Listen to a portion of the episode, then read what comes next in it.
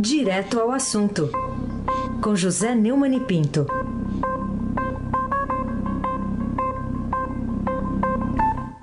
Oi, Neumani, bom dia. Bom dia. Raíssen Abac, Carolina Ercolim. Bom dia. Afrânio Vanderlei, Moacir Biasi, Clã Bonfim, Emanuel Alice Isadora. Bom dia, melhor ouvinte, ouvinte da Rádio Eldorado, 107,3 FM. Raíssen Abac, o craque. E o STF forma maioria a favor da prisão de traficante. É o caso André do Rep. Esse é o título aqui da chamada publicada na primeira página de hoje do Estadão. O, o Neumann, o, o julgamento continua hoje ainda, mas que consequências práticas você espera dessa decisão majoritária do plenário do Supremo respeito do habeas corpus que foi dado pelo novo decano, ministro Marco Aurélio Mello? Bem, Raíssen, já temos seis votos, quer dizer, cinco votos a favor do voto do presidente, da decisão do presidente Luiz Fux. Né? Votaram a favor, ou seja, contra o decano, o novo decano Marco Aurélio, Alexandre de Moraes, o Edson Fachin, o Luiz Roberto Barroso, a Rosa Weber e o Dias Toffoli. Bom, se o Dias Toffoli votou a favor do, do Fux, eu acho que até o Gilmar pode votar, fazendo aí uma maioria de 9 a 1 em cima do, do Marco Mas seja qual for a maioria, é, quase totalidade dos ministros é, votou no sentido de que o narcotraficante internacional não deveria ter sido solto, demonstrando apoio ao novo presidente, concordando com a suspensão da liminar dada por Marco Aurélio, mas tendo cuidado de deixar um recado para Fux, que o, teu, o presidente do tribunal não tem o direito de caçar decisões de colegas, a não ser em situações excepcionais como tem sido visto nesse caso. O, o, o ideal aí seria que se é, repreendesse o Marco Aurélio pelo absurdo que fez de soltar um traficante perigoso a ponto de aparecer nas redes sociais com um meme aí de Narco Aurélio, né?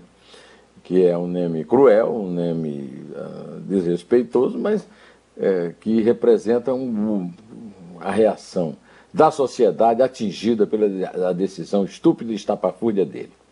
Carolina Ercolim, tintim por tintim.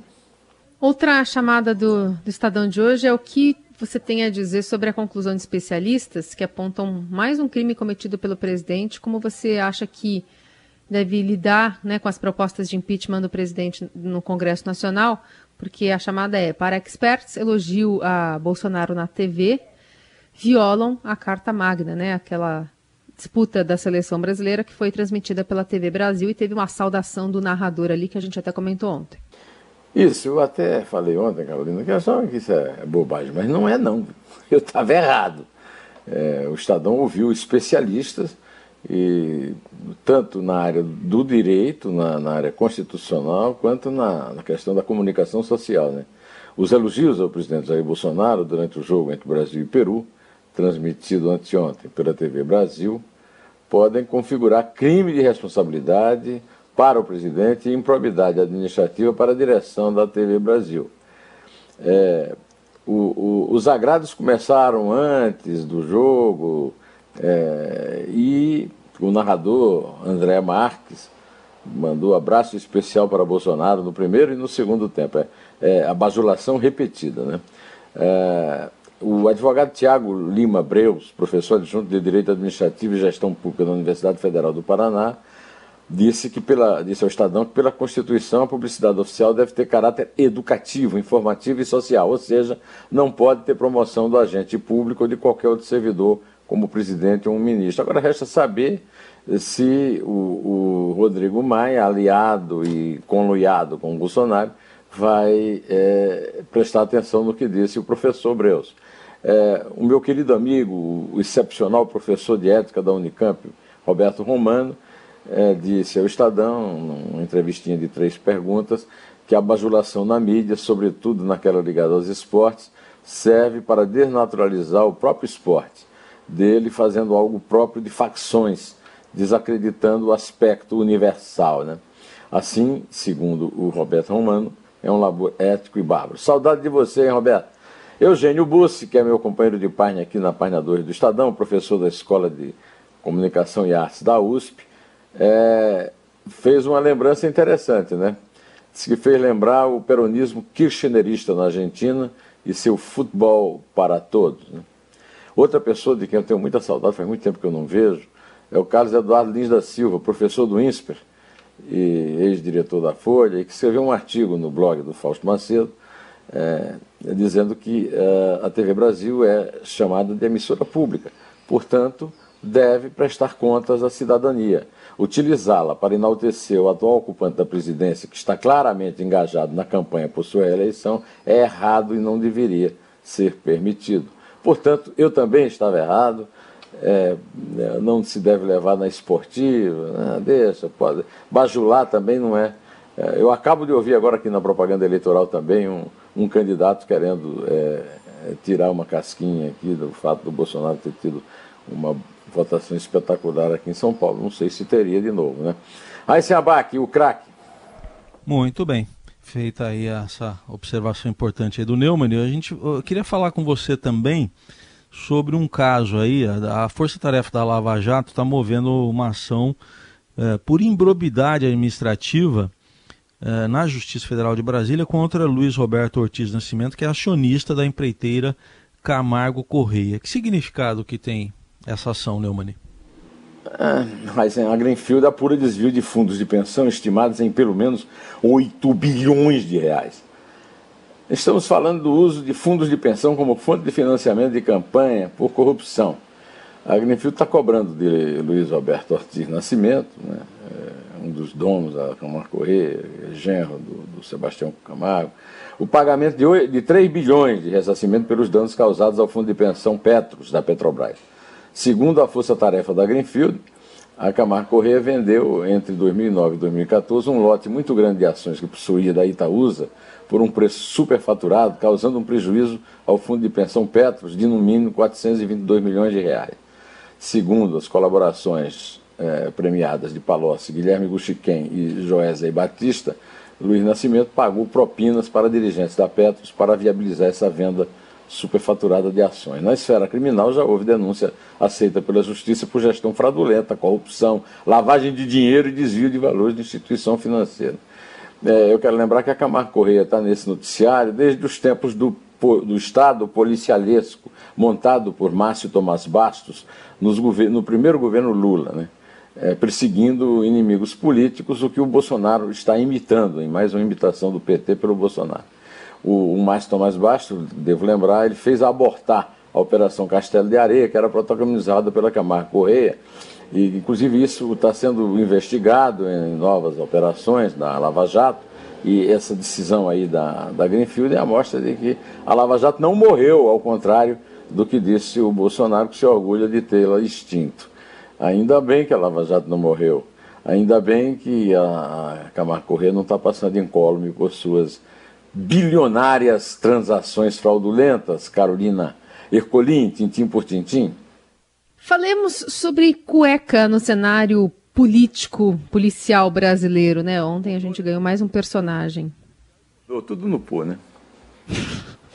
Ganhamos mais um personagem aí com uma prática é, de colocar dinheiro na cueca. Chico Rodrigues, vice-líder do governo Bolsonaro no Senado, do DEM de Roraima, sei se continuar sustentável a presença dele né, nesse cargo aí do, do governo, mas, de qualquer forma, mais uma vítima da corrupção, né? Mas o presidente disse que não tinha corrupção no seu governo. É, não é bem no governo, né? O líder é um vice-líder, se não me engano, no governo. Já estão dizendo que vão tirá-lo, mas o, há, há é, dois vídeos aí, inclusive podem ser vistos aqui no, no, portal do Estadão, do Bolsonaro tecendo os maiores elogios aí ao Chico Rodrigues, que é do DEM, do, do Rodrigo Maia e do Davi Alcolumbre, de Roraima, de Davi Alcolumbre, né? É, você veja o vídeo porque é muito interessante você ver como é mentiroso o Bolsonaro. É, essa operação foi autorizada pelo Luiz Roberto Barroso, um dos cinco que votaram lá com o Fux, no episódio lá ridículo e, e, e cruel do, do novo decano. Né?